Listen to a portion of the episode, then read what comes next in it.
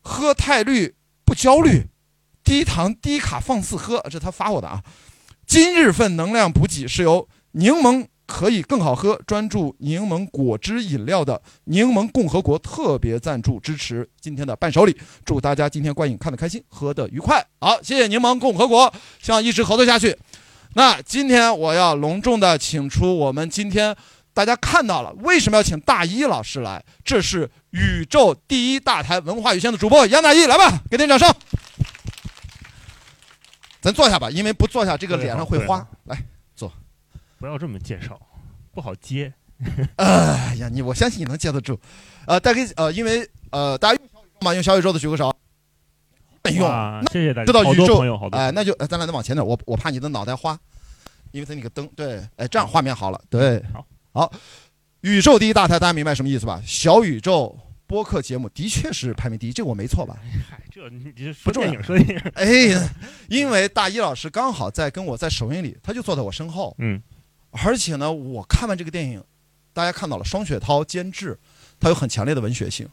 我当时就想，哎，大一老师跟我看了同一场，我要那个时候还没有确定要做这场活动呢。嗯嗯如果我要做，我是不是就应该请他呀？我我发了个微信，结果你怎么给我回的啊？我，嗨，因为我看完这个电影之后，因为是双雪涛老师监制，所以我对他的那个就是所谓文学性的期待会比较高。看的时候呢，就带着这样的期待在看，嗯，就发现了一些我很喜欢的意象的设置。然后雅迪给我发了这个邀请之后，我说其实这些事情我考虑过。那如果是有机会跟大家分享一下的话，我还挺愿意过来跟大家安利这个电影的。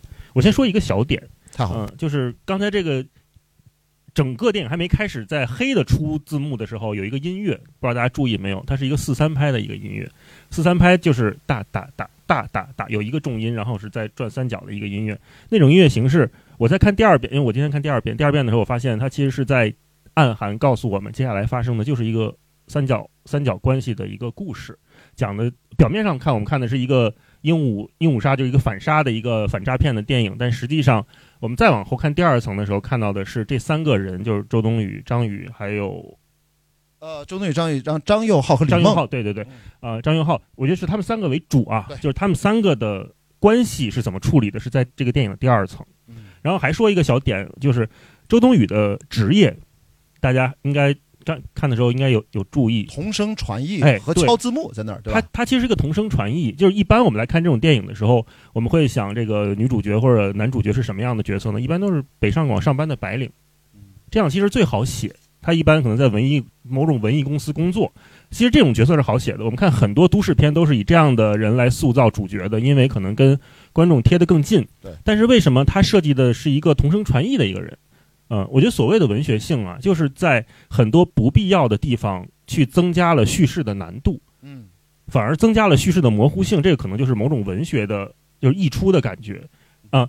他这个同声传译，我在想，他这个肯定是导演和编剧在设计的。为什么是他？因为导演有点这方面的工作背景，给大家补充一下，因啊为他就老做翻译工作对，一方面是这个，另一方面是周冬雨是一个能迅速辨别两种语言，随时切换、及时输出，他对语言有极强的认知能力。他这个角色是这样的，他有这么一个技能哎，你是从对，但同时他对就是张宇塑造的这个林志光，他发来的这些语音、这些语言的判断能力是失焦的。他是被这些语言、被这些文字所蒙蔽、所困惑、所困扰的一个人。嗯在这个过程当中，这个冲突其实就是那种文学性的瞬间。我先说这一个，对你一说这个，我就接着大一老师啊，刚才他一提到这个语言，我就真的意识到这个电影有很多地方它深深的触动到我，其中最重要的就是它的台词，就是它的语言。啊，当然这个名字叫鹦鹉杀嘛。对其实鹦鹉就是一个学舌的这么一个动物。那我们在看整部电影的时候，你都会发现，呃，几个人也是在不停的学。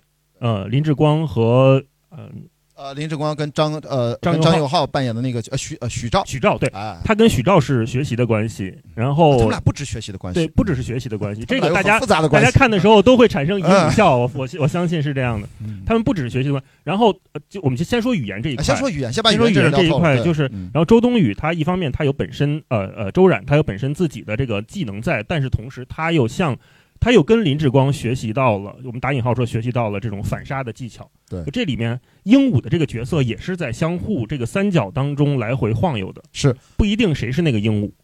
而且你会发现，故意把李梦这个扮演的这个角色稍微往后放了放，嗯并没有，我们不知道他是做什么工作的吧？对，应该不知道。不知道，明明按照大一说的，周冉这么擅长语言，结果被欺骗的就是靠语言。嗯灯下黑，对他居然在最擅长的领域语言被欺骗了。所以我接着说，刚才我最被触动的这个电影的一部分，就是他台词的模糊性和双重性，几乎特别是他跟张宇啊，就是林志光和周冉这个所有的每一句话都值得你稍微的要过一遍脑子。他们因为林志光一个随时在骗的这样角色设定啊，他说话话筒不太稳定，把那个话筒给我，要不就大家想一想，林志光是一个什么人？林志光到哎哎就给我吧啊，来就大家想想啊，林志光是一个什么人？林志光是一个在唱 KTV 的时候，他连许照都在从头到尾欺骗的人。也就是说，这个人这个角色啊，从头到尾，这里面几乎真话就没有几句。你想想，许照是为什么来这个地方开旅行社？是因为他为了等他出现，他对这个男人一定有复杂的情感。他以为这是他的老家，而实际上最后说这是我第一次来。他以为他说啊，他不会唱歌，五音不全。他当然会唱歌。他骗的不只是周然，他把许照也玩在掌鼓之中。虽然他们在东南亚是那样的一个啊、都同天什么同是天涯沦落人那种感觉，实际上他就是这样的一个很擅长于欺骗的人。你看看他那些细节，拎鱼那天晚上最经典，一抬头，一转身，一一生气，拿起电话就张嘴就是瞎话。所以我觉得我看这个电影看的我是有的时候是揪心，有的时候是紧张，有的时候是感慨，呃，有一丝丝的很微妙的感动在里面，但都是用很多时候是靠语言的连接，把他们很精彩的，我觉得对手戏的表演连接到一起。所以这个文学性是不是在这个电影里面，语言是很重要的一方面？嗯，是啊，我我看的时候，嗯，他的台词我都得琢磨琢磨，就像你说的，是这个意思，要琢磨。嗯，就我会就不自如的带入了周冉的角色，就是这个人跟我说的话到底有几分真和几分假比。如说哪个台词你印象很深，或者哪一段台词给你印象最深的？嗯，就关于唱歌这个也是一个点啊，嗯就是前面说小周小周你在吗？我给你唱首歌听啊。然后这个人说他五音不全，你就知道他他他一直在摇摆。其实呃，林志光那个角色，我相信到最后以他的我们打引号的从业经验吧，就是他不见得能那么容易被周冉骗啊，回骗。嗯他某种意义上他是想上这个当的。嗯嗯，在这个过程当中，所以周冉周冉后来跟他说的很多话，尤其是在后半段，我觉得周周冬雨的表演还是让我很很很意外的，就是有些眼神你能看出来，他不是一个单纯的在看一个我喜欢的对象的眼神，因为他这里面包含着许多，尤其是在他们俩在那个出租车上最后拥抱的时候，哇，那场戏拍了那个很复杂，嗯林志光的眼神是有点卸下防备，有点软弱、软弱下来的那种状态。但是周冬雨当他在那个没有面对林志光的时候，他那个眼神非常坚决。是不是在那场戏，大家我觉得啊，听到那句台词“我会永远爱你”，说的是程度而不是长长度。对，我永远爱你，就是我我是此刻代表此刻。对。我觉得这是年度最佳台词，对我而言，这是今年看电影看到现在，哇，我那而且他那个台词是用旁白的方式嗯，出现，并且他说我就是要让你爱上我，再给你一刀。他说那行，你现在完成了一半，对，就差那一刀，我 就来了。这个就哦。哎，其实这种台词它是很好传播的，就它是你的年度台词，然后可能很多朋友看完之后会说，这个我永远爱你，就用用这个梗去去传播它，它有点让我想起当年那个复联三吧，最后说我爱你三千。哦啊，其实就是这么一个对，通过电通过电影重新定义了这个表达方式的一种状态，嗯，这这是我很喜欢。然后我说回周冬雨那个眼神，嗯，就是他有的时候大家看他看张宇就在后期的眼神，他是在打量的嗯，他并不是就当我跟一个人深情表白的时候说雅迪，我真的、哦是吗？要来？是吗？啊，我我我真的很 Oh 讨很讨厌你，我一定要看你的眼睛说这件事情才成立。我们大部分人真真诚交流的时候都是这样的，但是什么时候你会打量嗯上下打量？他没有把你当一个交流对象，而是把你当一个猎物在看。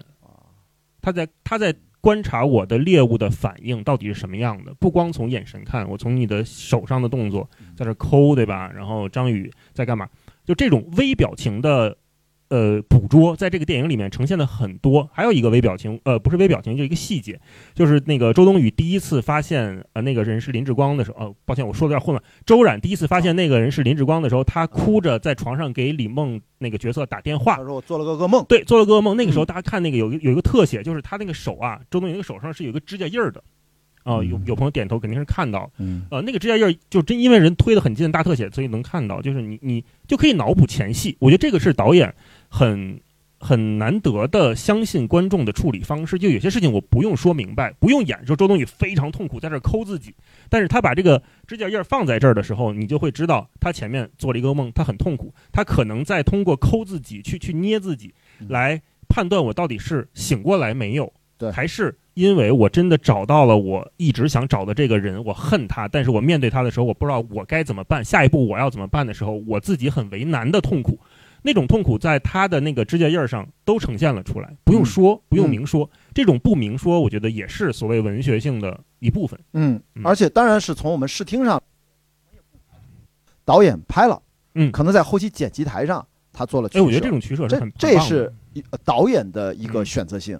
但是他最终呈现出的是一种你说的，我我们从观众角度，因为我们不是导演，可能这是他文学性的一部分。对对。而且我觉得大一很自然的，我们从语言进入到了这个表演，哇，这表演了不得！我觉得我看完这个电影，我之所以很认真的愿意看第二遍，并且主动的要求跟片方说我想做这一场，嗯，最重要就是他的表演。我觉得周冬雨毫无疑问出道十三年了，大家记得他出道哪一部电影吗？山楂树之恋。二零一零年，二二二零一零年吧，好像。二零大概啊，反正十三年左右了。嗯，他不断的，他有几个重要的节点，可能比如山楂树是一个，七月与安生是一个，六年后有了二零一六年左右吧，然后就是少年的二零一九年，对，这应该这应该是很关注他的朋友，所以他经过这几个节点，中间他也经过多种尝尝试，所以在这个电影里面，我几乎可以很确认的，大家可以讨论啊，有可以反对我，我说在他这个三十岁上下这个年纪的中国女演员里面，我其实看不到比他。表演层次更丰满的，嗯，而且刚好他跟张宇这样，我就跟大家分享最逗的就是，他明明跟张宇是截然不同的两种表演方法。张宇是标准的方法派啊，就是他在现场的时候拍戏，我很多朋友都跟我讲过，拍三条，三条几乎是一样的。为什么？因为他在演之前，他把所有的复杂性全部思考完整了之后，他会给你一个最准确的一个呈现方式。导演说再来一条，好，，OK，再来一条，只有很细微的变化，但是你基本上认为这三条都是好用的。这是张宇的表演方式，而周冬雨呢，她是类似于体验派，她类似于非常的感受型的，而且她几乎每一条会差别很大。这个时候就需要导演他，而且这次跟马欣欣导演又是一个女性导演，一会儿关于导演我们单独说一趴。那跟他会不断的有偶得，但他的风险也有，他如果不稳定怎么办？甚至刚才你说那牙印儿，在我脑补当中，没准是他手印儿，应该不是啊，是啊，对不起，手就那个手印儿印出来那个印记，没准是他自己。发挥出来的导演偶得的都有可能，但是大家有没有注意到这两种截然不同的表演方法，居然在这个电影里面很舒适的飙戏飙起来了？就是因为他们背后的角色天然的契合。一个是骗子，就要讲方法，我每一句都是很准确的。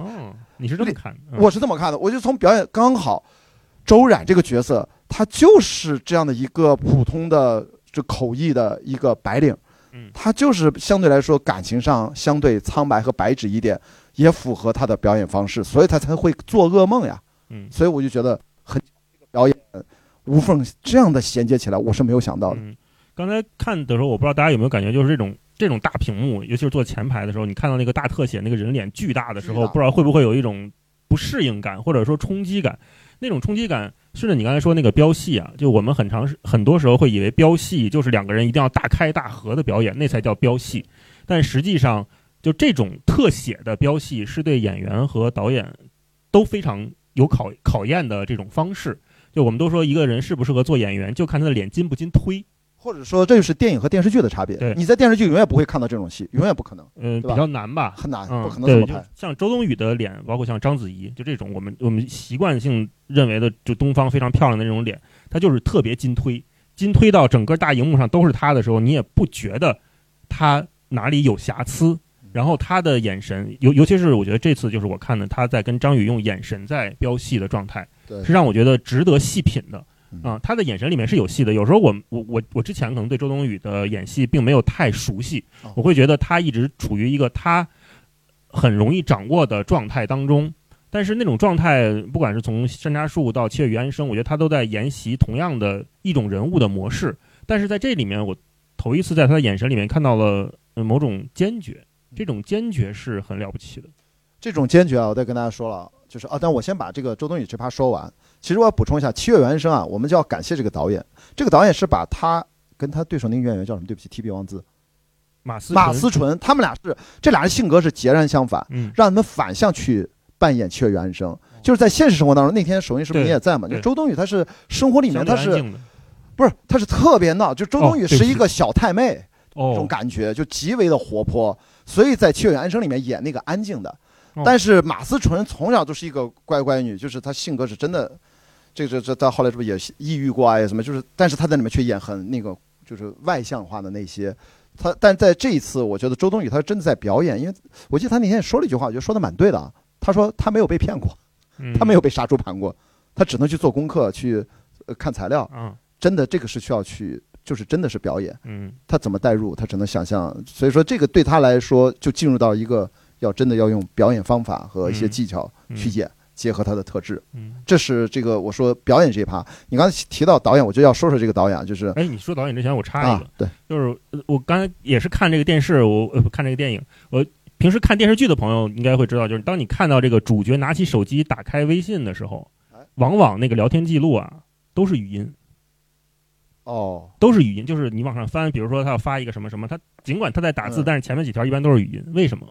省事儿，不用编呢，就不用写台词。但是在这里面，周冬雨和呃呃周周冉，他周不是周冉和他和林志光在交流的时候，就跟阿昌在发消息的时候，我们看到他前面其实是有。前情的文字的提要的，当然就是我们能想象，这个这个手机，我相信如果拿到这个道具往上翻两页，他们肯定还有对话在。对啊，这其实是一个非常用心的表演，呃，非常用心的设计。这当然也全靠同行衬托。如果大家以后看电视剧的时候会留意一下，真的是现在很多国产电视剧都是这样的，就尽管大家在打字，但前面都是语音。但有没有想到？这个片子的设定在一开头不是几个语音嘛？嗯，对吧？就是一般来说都是女生发文字，男生在发语音。嗯，但是其实可不可以理解成被骗者是发文字 骗人的？他要发语音，因为好像声音比文字更更有说服力一些。对，蛊惑力。嗯，当然，说服力那种就要给你心智上去扰乱你的这种啊，我觉得是一种影响力。是，我觉得这个是从这个录播课似的。嘿。宇宙第一大台 Q 自己，这不是我 Q 的啊！我没影响人的这个心智，就你们就估计都是他的听友啊，现场肯定是你的听友比我多啊，所以说这是你认为这个细节？对这个细节，好像还有很多细节，就是呃一开始刚开始没多久就有那个周冬雨在游泳，对吧？呃，他他其实他是会游泳，但是明显游的也不是特别好，我们能看得出来。然后紧接着一场戏就是到东南亚某国的时候，大家看的是一个章鱼。章鱼在一个网子里面被人拿出来，咵一下就一刀切掉了。对，就这种对比啊，就在这个电影里面有无数次，也不是无数，很多次提到，就我给你做鱼吃啊。嗯，这个做鱼就是一个刀俎和鱼肉的关系。嗯，啊，就到底我们在就周冬雨在游泳的时候游着游着，啪，导演接一个章鱼拿出来，叭被剁了一脚，其实就是告诉你们，他已经我们说被拿捏了吧？对，啊。他就是那个鱼，对他就是那个鱼。但是当他加，就是他在那个小镇上加回加了林志光的微信之后，说你能不能给我做鱼吃？在那个时刻，这个刀俎和鱼肉的关系反过来了。对，这个时候周冬雨变成了刀俎，是的，林志光变成了鱼肉，就是你接下来要任我切割了。而且你说的这个，他为什么一直做鱼？他不做别的，做西红柿炒鸡蛋可以啊？他为什么就一直说做鱼这件事情？就是一个很明确的这个伤害和被伤害的关系。或者说，大一老师说的其实就是视听语言。做鱼它有画面，不管是那个叫八代烧还是章鱼什么那一刀，还是后面生鱼片那么一割，他一直在生切那个东西。对，这是最直观的视觉冲击。而且你的这种对位，我记得咱俩微信聊，你不是也说那个吗？游泳啊，一个会会游泳的周冉，面对骗子林志光是差点在静海区被淹死的，被 被李梦那个角色直接咔嚓就给干掉的，这也是一种反差。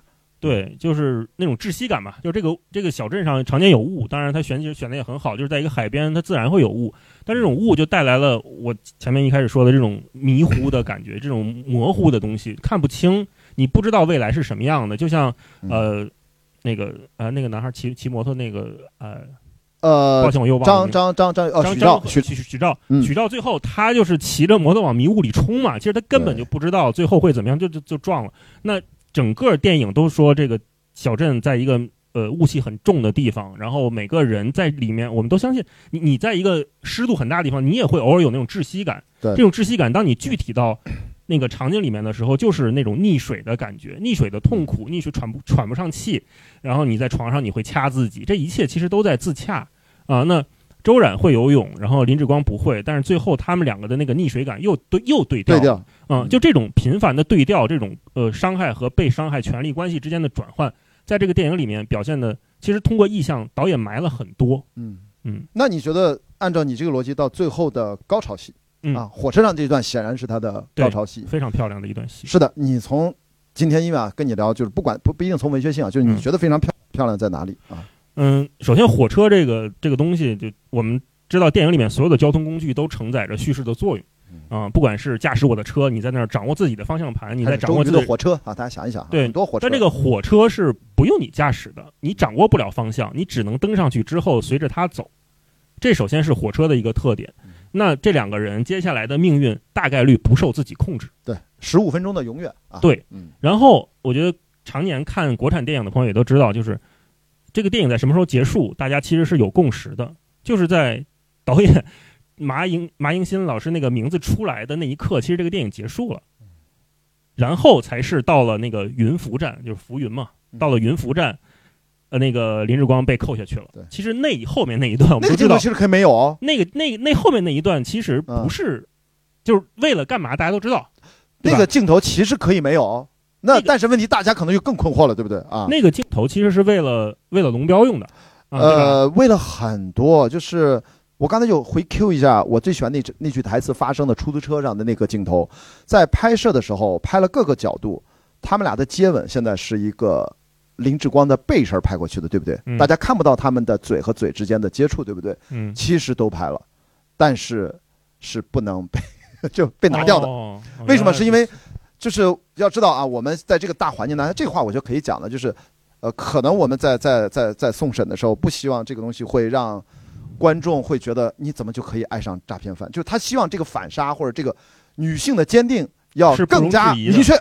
对对我就是来干你的，但实际上我们都知道，我们人性是很复杂嘛。对，所以这种哎对，就这种复杂性，在最后那十五分钟两个人对视的时候，就是给观众留了一个自己选择的空间。是的，你最后选择那十五分钟，就是林志光说：“我是不是还有一站的时间，还有十五分钟？那我们就把这十五分钟当做咱俩的永远，两个人对视，然后导演导演名字出来，电影结束。就像我们看《盗梦空间》一样，最后那陀螺叭在转，对吧？那个陀螺到底倒没倒倒到底倒倒，没倒？咔，每个人都可以选择自己的方式，所以这这种一以贯之的尊重观众的判断，尊重整个电影的逻辑，对这种处处理，我觉得是整个电影都在做的。它不是说我在某个点做的特别好，一个一个小元素咱们就拿出来呃夸夸其谈，也不是，而是我们看到从呃具体的一点点的角色的设置到。片中的意象的对位，一直到最后导演处理结局的方式，都在告诉我们，我是一个非常尊重观众、尊重电影的人。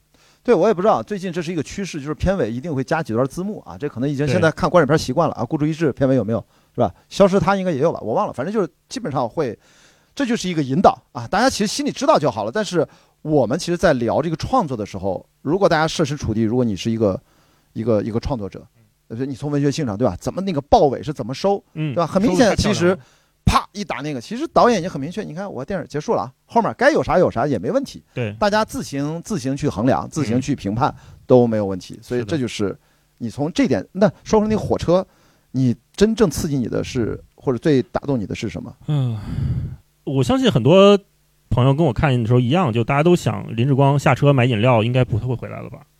对他其实还补了一个镜头，嗯，不，哎，他这个年份也挺逗，那个火车票是粉红色的啊，是不是小地方火车票还那样那？应该是好好多年前，嗯还不是变成现在这种嗯机器打印的。对，我觉得他在跟观众做博弈，就是他永远在观众的前后身儿在晃悠。这个导演啊，一直在晃悠。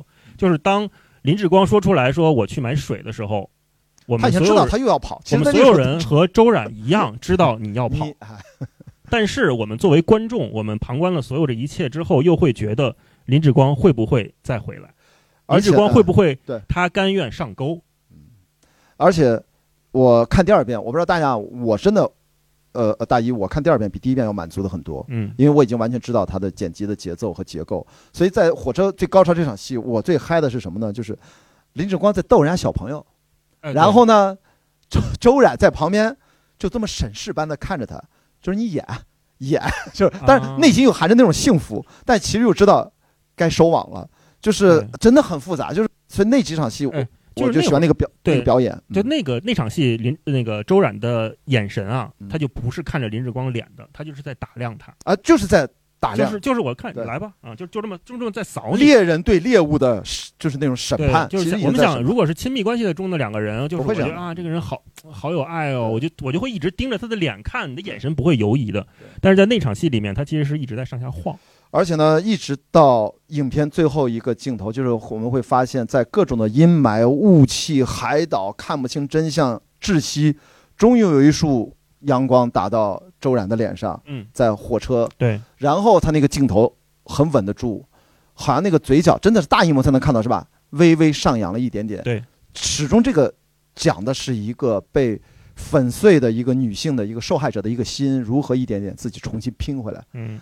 他会，他可以大概，他我对我的疑问就是，他真的你觉得他能？他虽然有一点点笑容，可能多了一点自信回来，但他真的就能回到正常的生活的正常的轨道当中吗？我也没有觉得导演有这个义务去回答这个问题。导导演没有没有涉及到这一块儿，这一块儿交给每一个观众。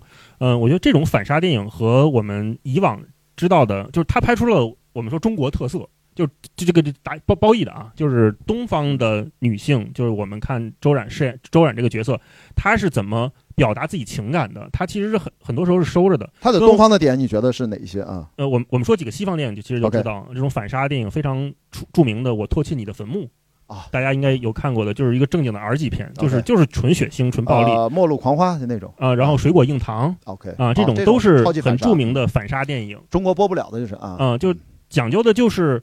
爽快，我我就是去去虐你。对，但是这种情节，首先我们说说这种类型片在我们这边拍的比较少。其次，它这种过程在东方的语境下，在东亚这种文文化下面是不那么有说服力的。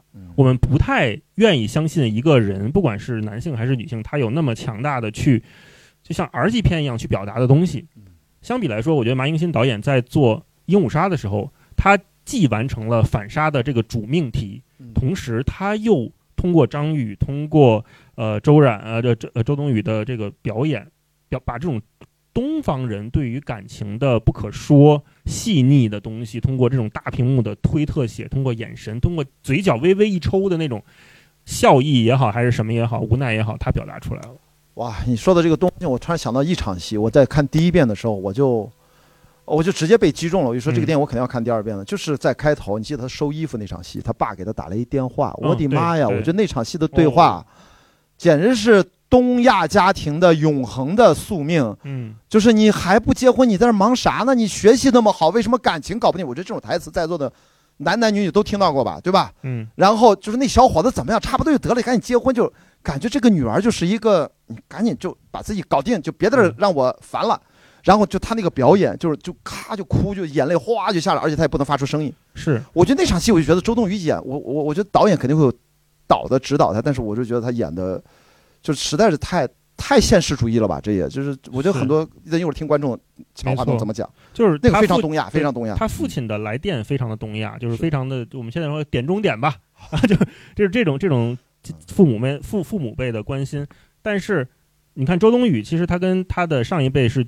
没交流是断层的，他没有任何的话头可以提起来说我为什么在这里，我遭遇了什么？那个新加坡的男孩子他骗了我五十万，所有的这些他自己都在一个人承受，他没有没有办法和最亲的人去说一句，他也没有意愿，没也不想去说这一句话。这可能真的就是你说，就就我们说这种东亚的年轻人当当下在承担的许多东西，就是我们已经和最亲的人无从说起，对我们最深的伤。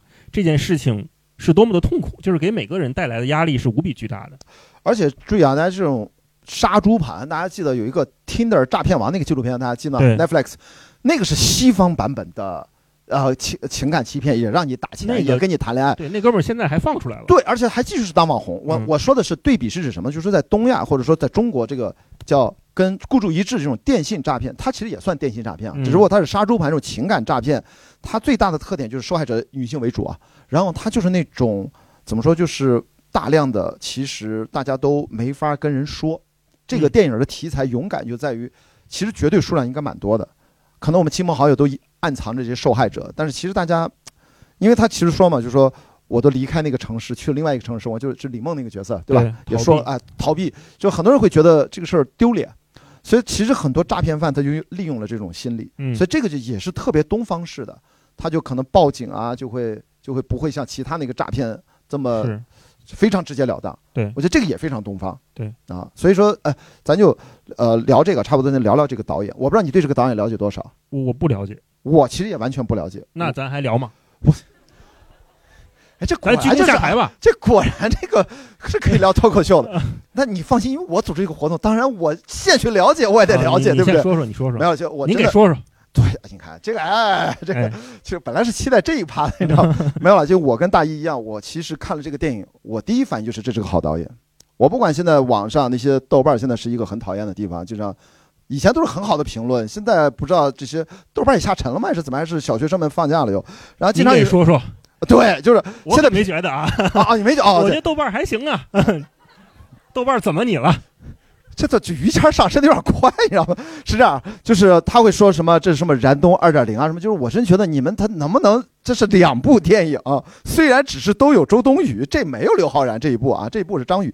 其实我想说，我最想了解这个导演，我说这是一个导演处女作拍成这样，这么稳，嗯，这么清晰，对文本和你随手啊信手拈来的文学性，不管这是导演的故意的铺排，还是我们刻意的读解，这个不重要。那我觉得这个作品非常好呀，非常有代表性。但是他现在，我觉得大家可能对为什么要做这场活动，就是我们先开个头，一会儿把话筒扔给大家，我们来交流。我觉得大家要发散的去理解他。这个导演，我就后来找到顿河这个片子的制片人啊，这制片人是我这不差不多将近二十年的二二十多年的老朋友。他在疫情期间内，他拍了五部电影啊。我说你逆势而上，中国电影新一代的中流砥柱了。这一部我觉得。非常棒啊！平原上的火焰就是以前的平原上的摩西啊，也是他做的，在后面其实是周冬雨先拍的那个，再拍的这个。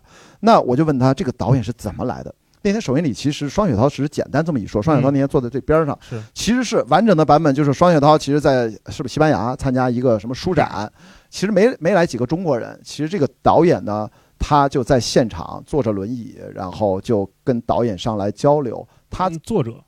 呃哦哦对，跟跟跟跟双雪涛说错了，跟双雪涛啊，这是双雪涛的一个活动，然后就说我拍短片什么，我自己也写剧本，然后希望有机会您能帮我看一看，就是就属于最大家能常见的。那双雪涛肯定很客气，那我给你个邮箱，你就发过来。这顿河也这么跟我说，跟那天说的版本是一样的。但当时也觉得，哎，你说他坐着轮椅，其实是什么情况？可能在座的是不是几乎没有人知道马银新导演？我们其实到现在聊到这儿才跟大家讲，他是一个高位截瘫。所以他在上海电影节的时候，现场的主持人真的不知道说出那个话啊！希望导演早日康复。你想，天哪，人家他不是摔着了断了腿，不是，他就是小时候意外很小，他就就腰部以下是没有知觉的。这样的一个女性导演，我要 Q 的第一点就是所有的周冉的内心的这种坚定、这种强大、这种你知道吗？我被鱼肉。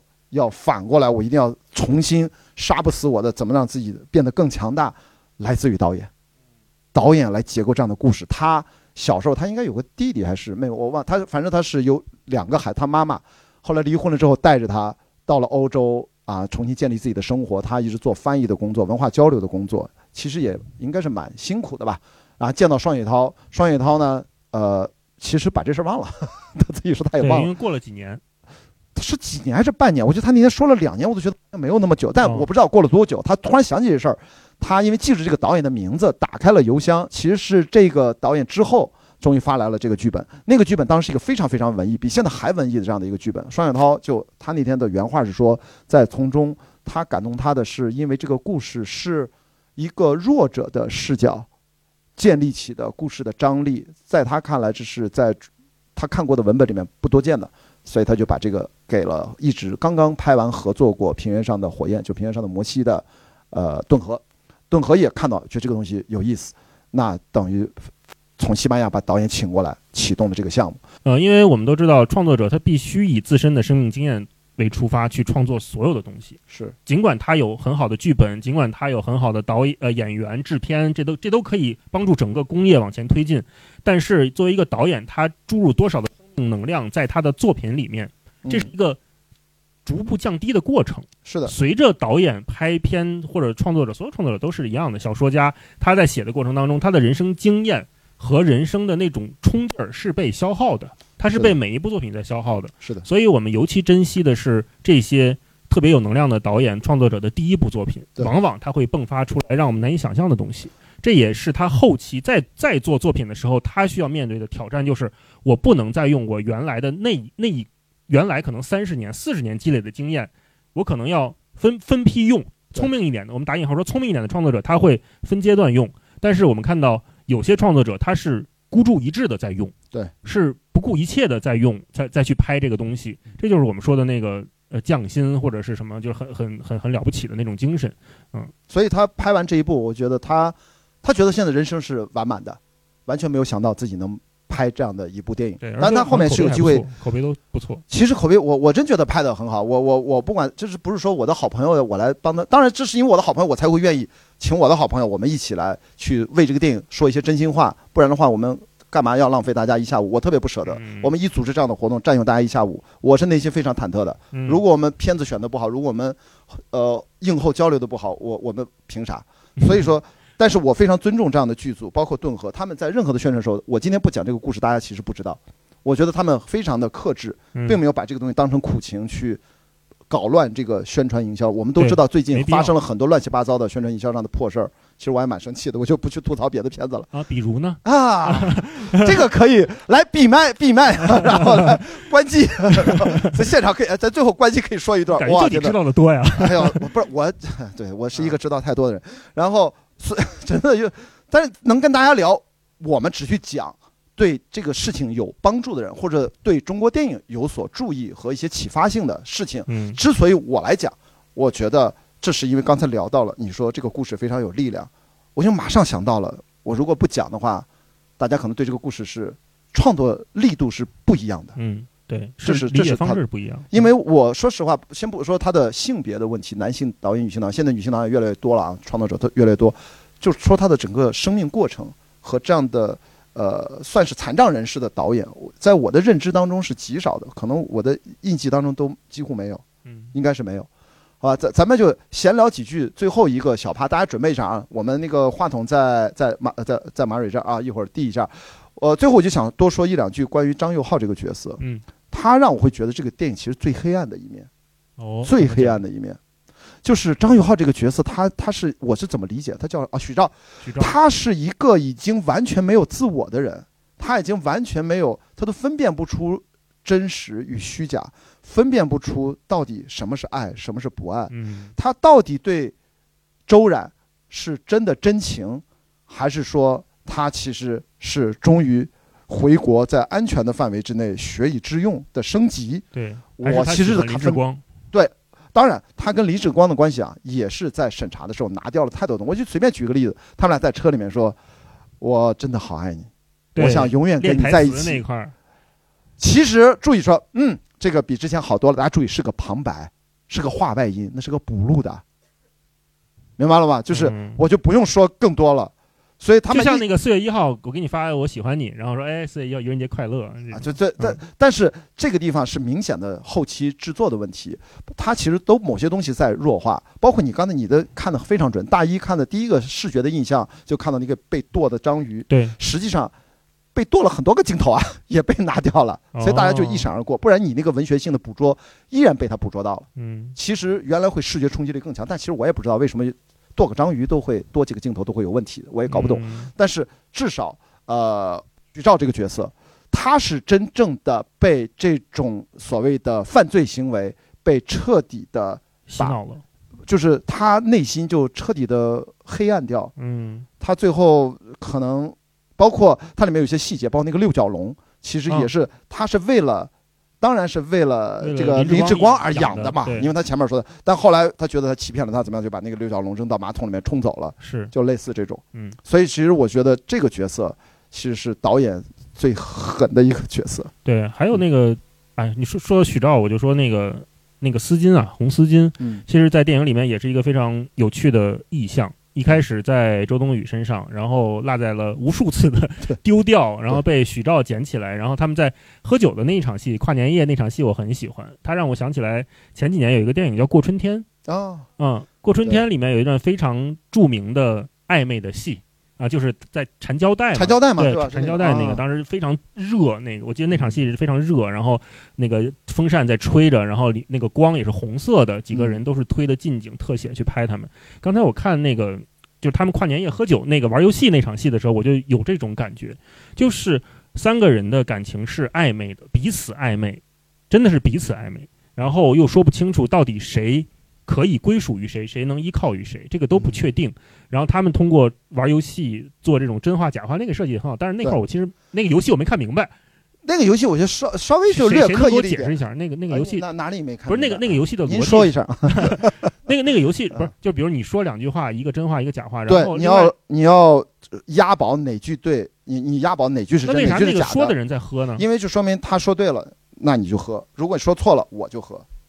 但是这个很主观，谁知道对错？他承不承认，对吧？对，这也是那个特别暧昧的地方嘛。对，嗯嗯。所以说这个，我觉得跟大家基本上就 call back 一下。我认为是台词，几乎很多都是可以反复琢磨的台词。表演，我觉得这两个飙戏是用不同的方法在互相飙戏。嗯。然后至于导演的力量，大家我补充了一下场外，也知道这个真正的力量在哪里。更别说文学性，几乎你这涵盖了方方面面。嗨。对吧？我我真的，他好像是最近国产电影里面，你用你的最擅长的这个对文学文本的读解来看待这样的一个影像的文本，经得起你这样反复可以俯首皆是的，好像也不是那么多。是的，就其实我们在讨论这个这次电影讨论这个标题的时候，其实就已经到了第二步。第一步就是我们往往看这样的电影的时候，都会说它有没有降智啊，有没有故事说没说通，对吧？对，有没有不合理的地方？有没有硬写？有没有硬转折？有有没有就是为了。某种原因，咵就就就就这个人就变了，对，或者说对口型对不上什么的，这些好像都没有。我们甚至没有从他的是否严丝合缝这这一步来讨论，而是直接进入到了这个文本、这个文学。其实就是因为这个电影，他他前面做的很好。嗯，也是全靠同行衬托，是啊，我觉得都是都是我们看他的时候会会欣喜的地方，不多的不多见的。哎，我有个老朋友在这儿，哎，请 Talish，你聊两句吧。在很多朋友都在举手，对，你就我我们我刚跟你录完播客，是我的一个二十多年的好朋友，他对电影有非常深的呃积累和爱好。你就坐着聊吧，就我想听你对这个电影什么看法啊？那我问一个问题吧，嗯。就是你们刚才说，因为我没有被骗过，好像没有出现过类似的事。我你们刚才说，周冬雨就是他发现，呃，林志远是那个人，就是他了啊。回来后在床上特别痛苦。我不明白你为什么要这么痛苦？你找了这么久的仇人，你终于发现就在这儿了，你有什么好痛苦的？OK，最痛苦的一点可能就是我。直接把他手刃了，可能太便宜他了。直接打个警察太便宜了，我觉得这就是，但是这叫痛苦吗？没没，你这太有其实我觉得不光是痛苦，他他其实还有一点点害怕在，就是他的那个情感是，就我我我揣测，你就问这个问题是吧？主要这个问题是吧？还还有别的问题？其实还有另外一个问题。对，这这一块问小的问题就是问，就是问问一个问题。呃，对，就是我觉得他不光是痛苦，其实很多人说流眼泪不一定是痛苦，或者说他掐自己也不是，他他也有可能是害怕。就是他不知道下一步该怎么办，怎么面对这件事情是非常陌生的啊。当然，我我觉得每个人读解哈，对我觉得每个观众对这个里面的不理解或者是质疑，我觉得都都存在，都没问题。就是我我个人是这么理解。我来补充一下，跟他的事，就是我其实跟顿河聊过天，我自己特意到网上去查了他给我说的一些相关的一些报道和分析。杀猪盘受害者主要以女性为主，这是有针对性的。而且在这个普遍的受害者采访当中，发现最重要的很相当一批的女性受害者，她们最大的伤痛并不是财产的损失，而是情感上走不出来。她们真的是内心精神上对那段感情的被迫的融入，和如何把自己从那段感情当中脱离出来。这个过程可能我作为男性，我们几个啊，今天这个是不一定那么容易好理解的，所以我感谢这个电影，它就在拍这个之前，你问这个问题非常具有代表性。我要不看这个电影，其实我可能最多就看这个报告这么一写，我不知道这个背后这个字儿大概意味着什么。我觉得这个马银新导演从女性的视角就拍出来，走不出来，大概是这个样子的。他给了一个版本，我是这么回答，啊，挺好。呃，你第二个问题，那我就是觉得那个不是能够简单，就是像因为你太就是痛苦可能话啊啊，嗯。还有那有一个问题就是，我其实这对整个故事情节的一个问题，不知道大家是怎么理解的？就是我想知道，就是这个男主角是什么时候意识到对方这个女的就是他骗那个女的？因为理论上，我觉得他他按他话说，我做这件事你一定要真心，那他不可能对这个名字不敏感。但是他们这个故电影里没有出现双方交代对方名字的这样一个过程。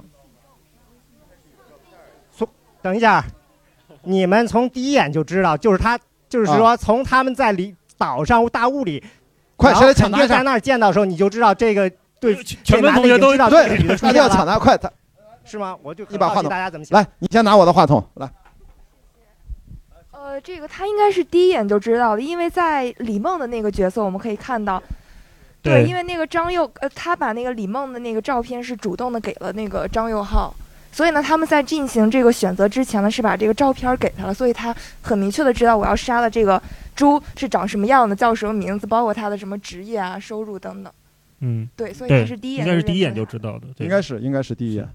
对，好，谢谢您。因为女的认男的靠听觉都能听出来啊！你要接着发言哈，OK，来，请。哎，有请。呃，谢谢谢谢老师给这次啊，没有没有，就雅迪和大一，没事没什么老师。就是切合一下“文学瞬间”这个词。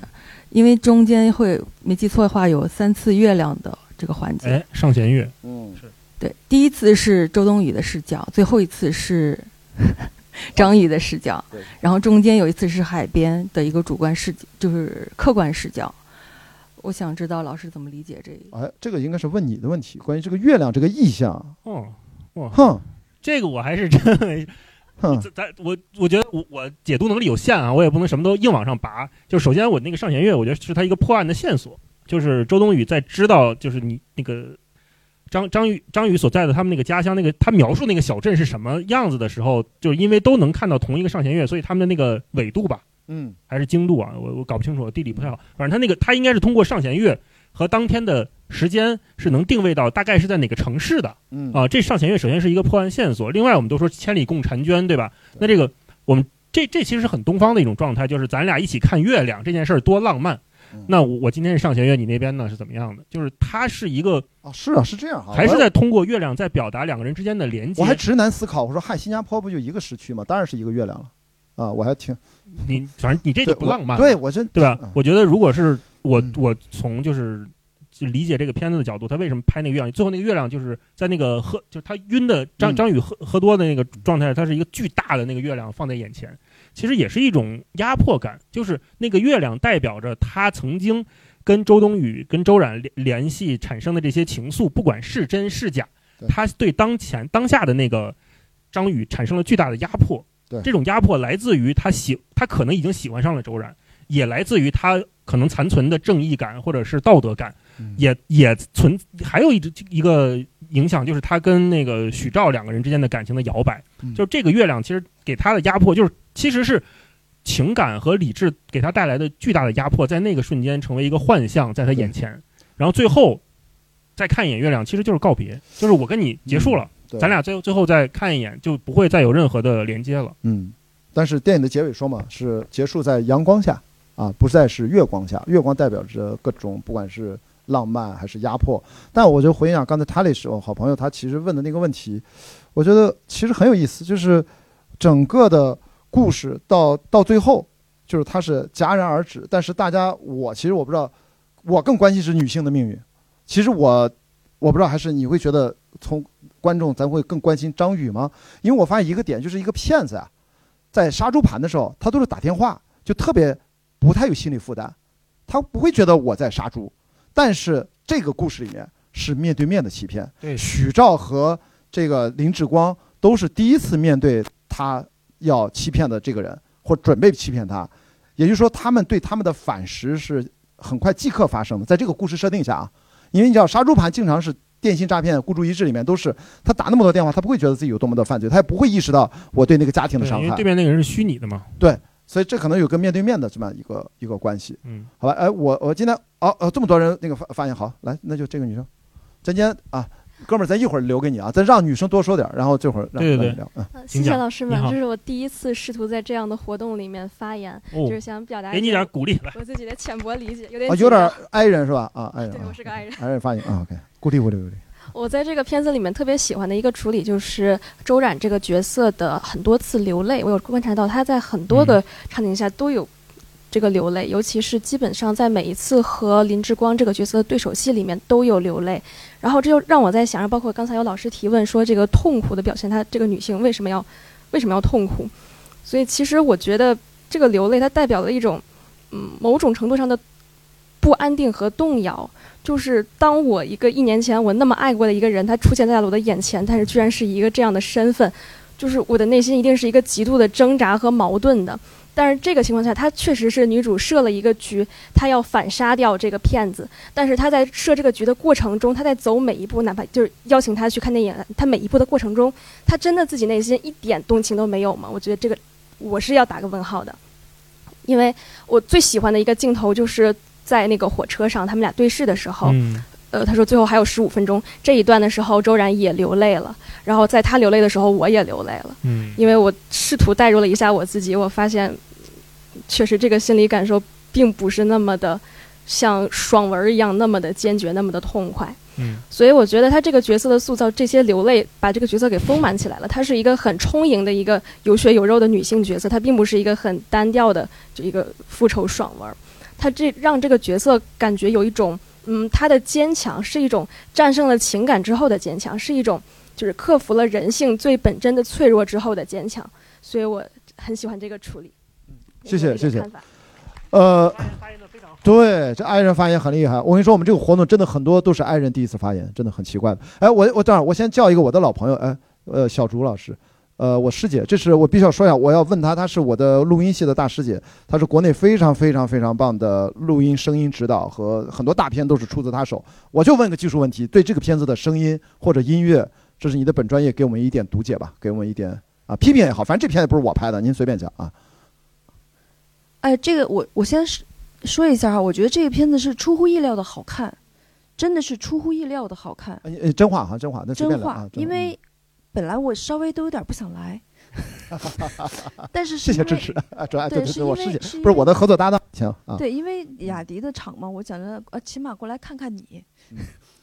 但是我们十年前啊，《西风烈》我做制片人，就是我的后期统筹，那时候我们就一起合作啊。然后就为什么我会觉得这个出乎意料的好看，就是真的是看的里边很多值得玩味的东西、细节，而且呢，导演的视听用的非常棒，就导演的这个视听啊，表达。就非常电影，声音呢，我能不说吗？呃呃，也可啊，好，对，就很难评啊，是吧？没有了。他因为因为因为我会发现这个还是处在 就是我们一直以来的一个状况里边，就是它好多空间其实做的不准。哦，空间空间不准确性的。举一个例子哈，比如说你这么批评叫专业批评没事儿了啊，因为你是从专业。比如说有一个就是那个有一个场景是从楼下往上喊，当时在那个听到那个声音，我以为是从隔壁。啊，这就是属于空间不准确，但是实际上对于这个片子来说，我认为空间准确其实非常重要。嗯，空间准确非常重要。OK。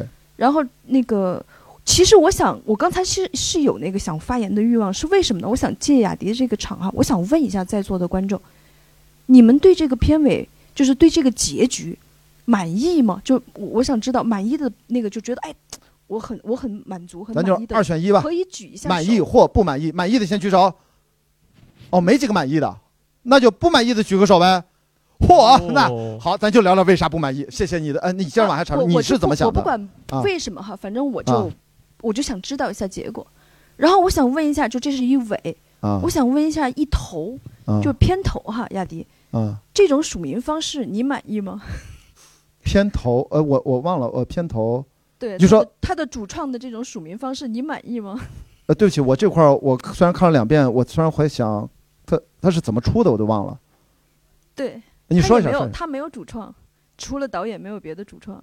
哦，对啊，是哈，咱俩不是还因为这个事儿，另外一部片子还专门讨论这个问题，但是看这个片儿我就忘了。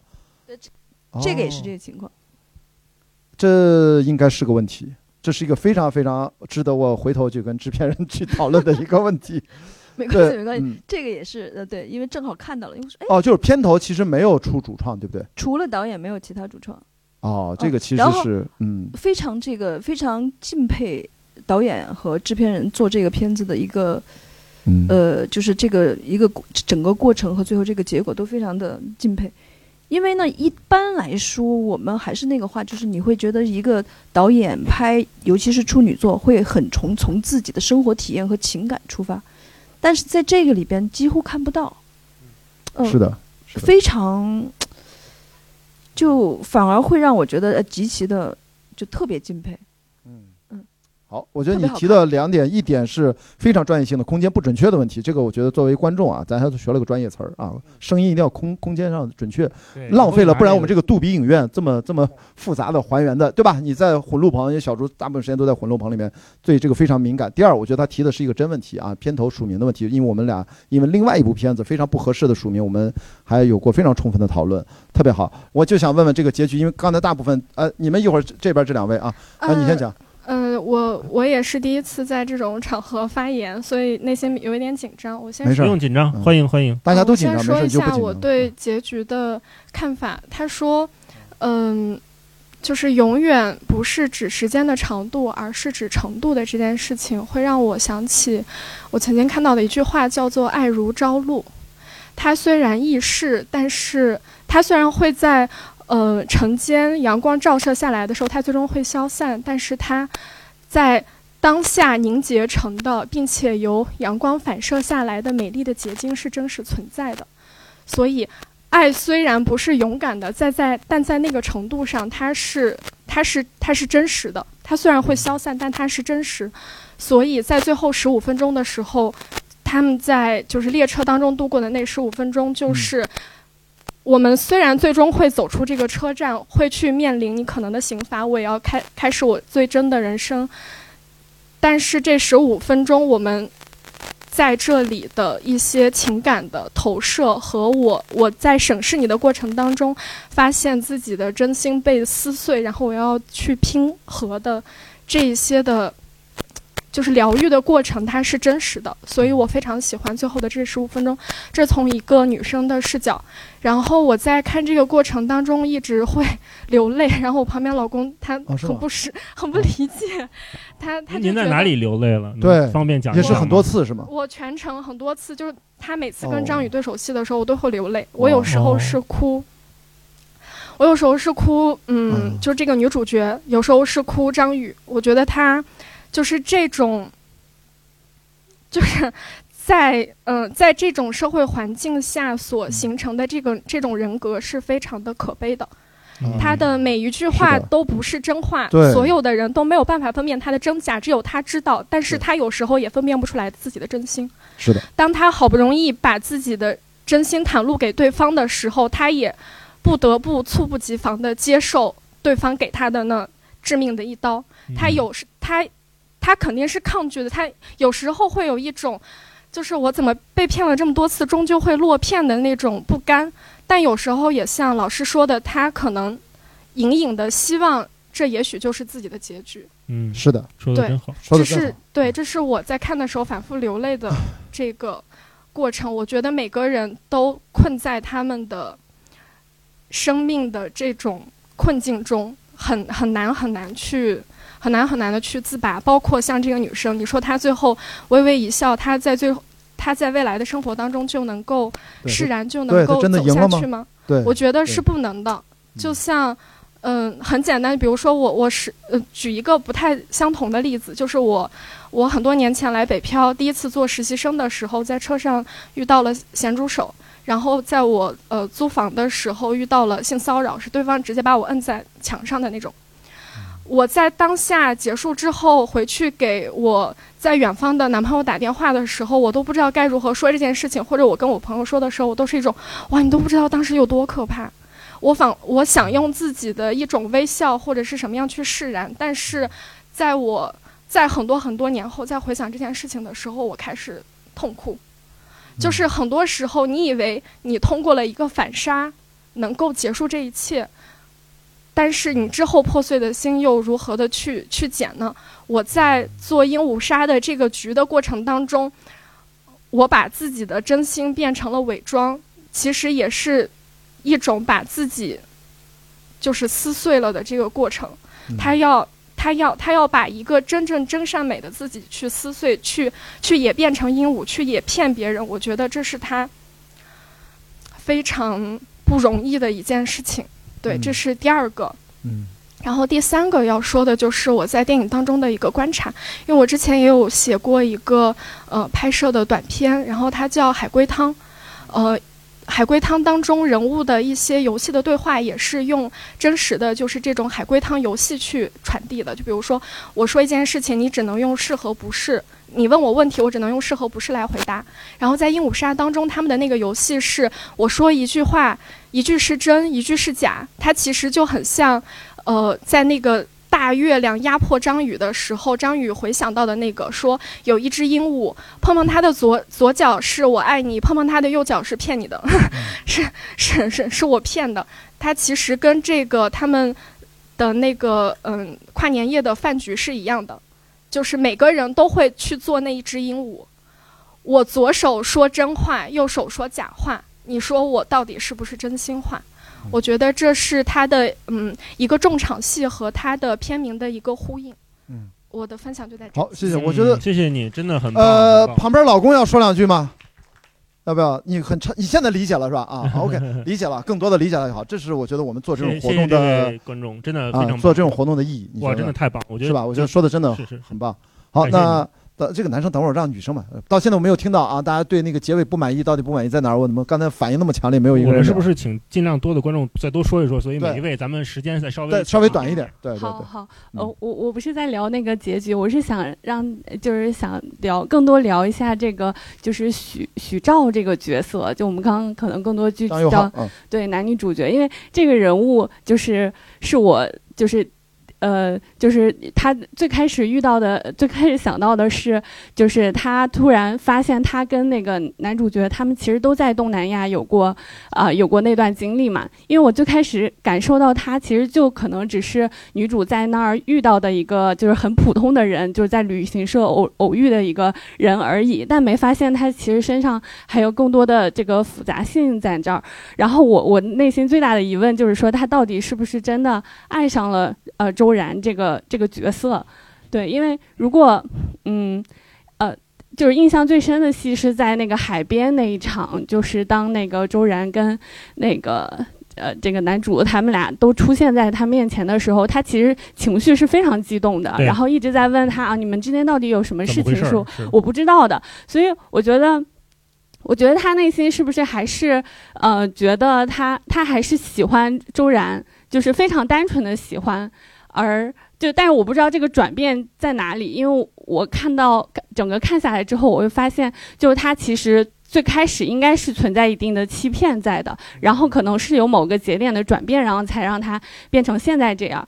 然后从他这个角色本身的刻画来说，其实他，嗯。最开始应该是一个很纯情的小男生，包括这个演员演的也非常好。他每一个对于这种角色，比如说啊，我特别的想永远和你在一起，他每个字其实相对比较机机械化的，我其实没有感受到太多这种这种情感。所以，我我觉得他不管是从诈骗，还是说对于女女性这种爱意的这种表达，其实都是非常非常纯情的。对，所以我我其实想听老师们再多解读一下这个这个角色的复杂性吧，类似于这样。我。我必须得说，我们的影院工作人员一直在提醒我们，时间马上要到了，然后我就默默的一直在抽奖，所以说不好意思，在你讲发言的时候，我已经把奖品基本抽完了，哎，全部抽完了。好，我我我我简单回应一下这位听众，就是许兆，我觉得他就是林志光说的一句话很对，就是说你现在是不是想定下来了？他对周冉的感情是真的，他是真喜欢，但是他那段时间他的他喜欢周冉的前提是他以为他可以过普通人的生活，所以爱上了一个来这来的游客，非常的好，他很喜欢他。当他发现他们三个人的感情又重新搅在一团的时候，他就没有办法了。到最后他也不知道他该怎么办，所以他就只能开着那个小摩托冲到迷雾里面，带着那个红围巾。所以我觉得它是一个从。假象到真相，但是又无法接接受真相的过程，就这是我的理解。